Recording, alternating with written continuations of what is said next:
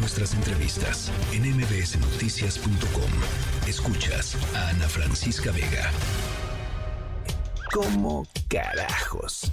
Finanzas personales con Adina Chelminsky.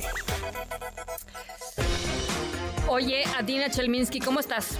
Primero que nada, primero que nada, ¿cómo estás? todo muy bien. Oye, es que fíjate, estaba haciendo yo el otro día una pequeña encuesta con la gente que está aquí en cabina conmigo y etcétera. De siete personas que están por acá, ni una tiene testamento. A ver, ¿quién tiene testamento? Ve? Nadie. ¿Ve? Nadie todos tiene los que nos están escuchando levanten la mano.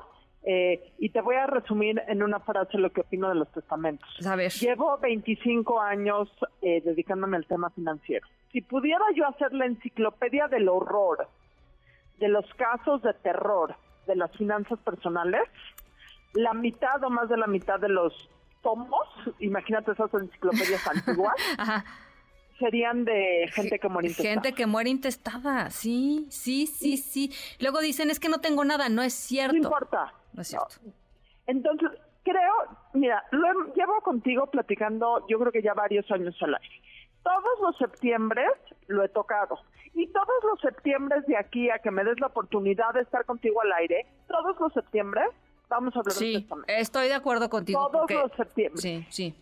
Y te lo voy a decir de una manera corta y concisa. El no tener un testamento, independientemente de la cantidad o no de dinero que tengas, es el acto financiero más irresponsable que puede tener una persona en su vida.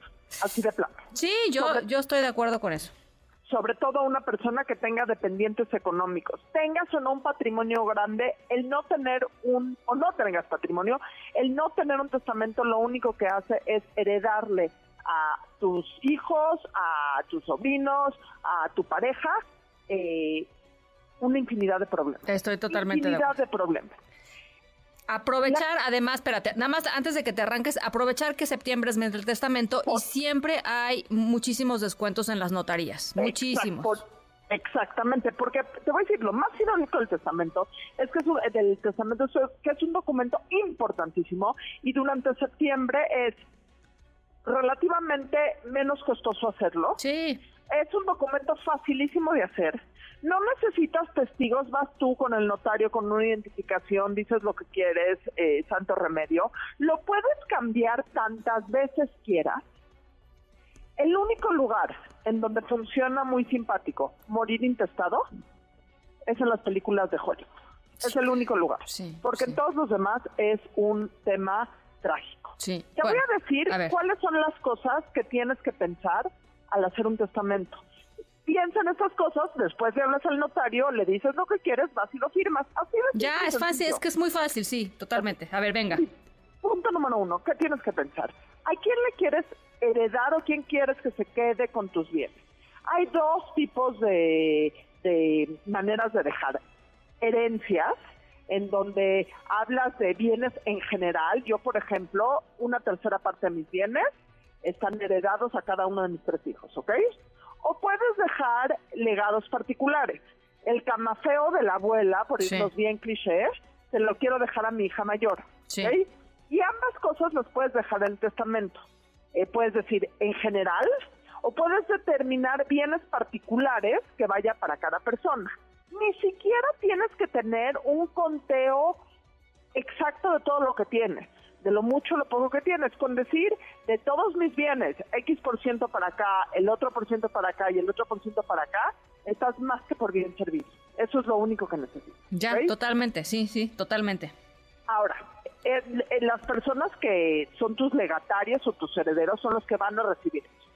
Existen otras dos personas que tienes que pensar, otras dos funciones que tienes que pensar de una manera muy importante. La primera es el albacea. Y el albacea es la persona más importante dentro del testamento. Hay un albacea y un albacea sustituto, ¿ok? El albacea va a ser el administrador de tus bienes, por decirlo así.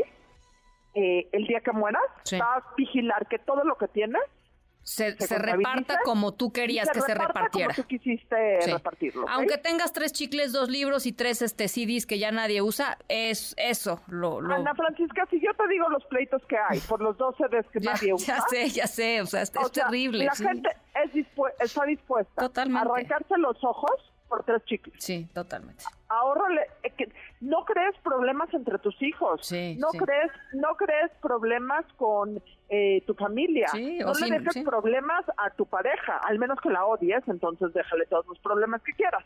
Pero el albacea es un papel fundamental. Puede ser o no uno de los herederos. Y el albacea puede o no aceptar el papel o el labor del albacea. Ya. ¿Ok? Lo que es muy bueno es platicar con esta persona que quieres que sea tu albacea, alguien organizado, cercano, etcétera, etcétera, y decirle, oye, te voy a poner de albacea en mi testamento, ¿está correcto contigo? Sí, perfecto, perfecto. Sí, sí, porque, porque tampoco es bueno sorprender a la gente con este tipo de, de nombramientos. Entonces, platica, eh, ve quién quieres que sea tu albacea, el albacea sustituto, y y, ya, ¿no? platica con esas personas y ponlas, sí, ¿ok? Yo te voy a decir cómo está hecho en mi caso. En mi caso, mi albacea es mi esposo. El primer punto es mi esposo. En caso de que yo, voy a ser muy franca, eh, si mi esposo se muere antes que yo, pues cambiaré mi testamento. Si yo y mi esposo nos morimos al mismo tiempo, por decirlo así, bien frontal, mi albacea sustituto es mi hija mayor, que se va a encargar de todo eso, ¿ok?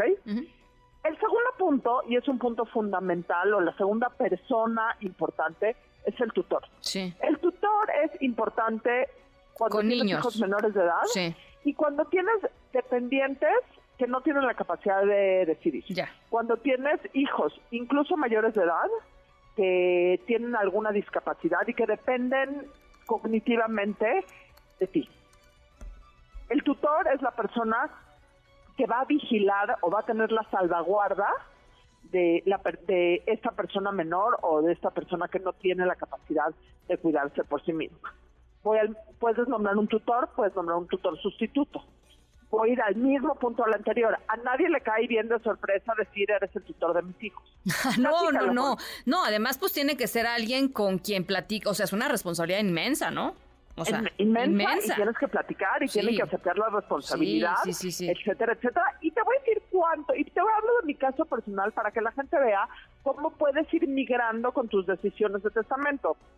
En mi primer testamento con mis tres hijos eran menores de edad, eh, mi tutor, si, ahora, si tú falleces como persona y el papá o la mamá de los hijos sigue viva, la, la tutela se va automáticamente al otro padre, al padre que sobrevive, ¿ok? Pero si no está ninguno de los dos, en mi primer testamento con mis tres hijos eran menores de edad, la tutela la tenía mi mamá y después mi hermano. Sí.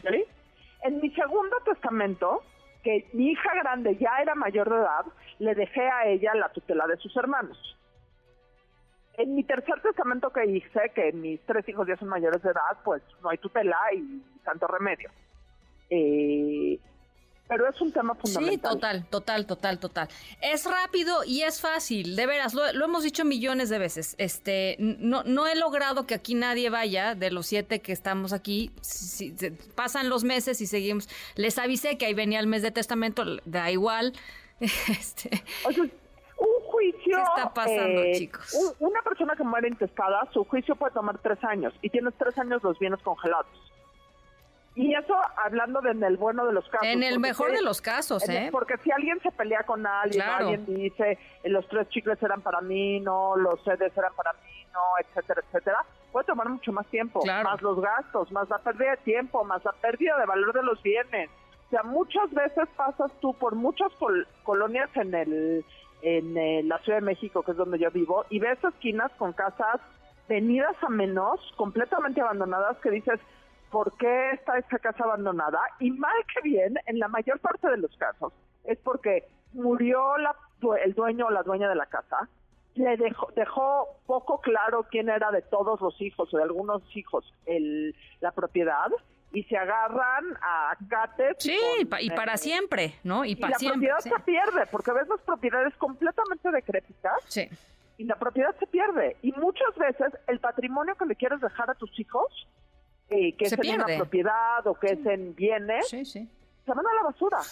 Bueno, pues están advertidos, este, compañeros aquí de, de, cabina. voy a acabar con una frase. La mejor manera de descansar en paz es haciendo un testamento en vida. A ver, mira, dicen por acá, buenas noches Ana Francisca, ¿me conviene hacer un testamento cuando no tengo bienes inmuebles, automóviles, electrodomésticos y o muebles?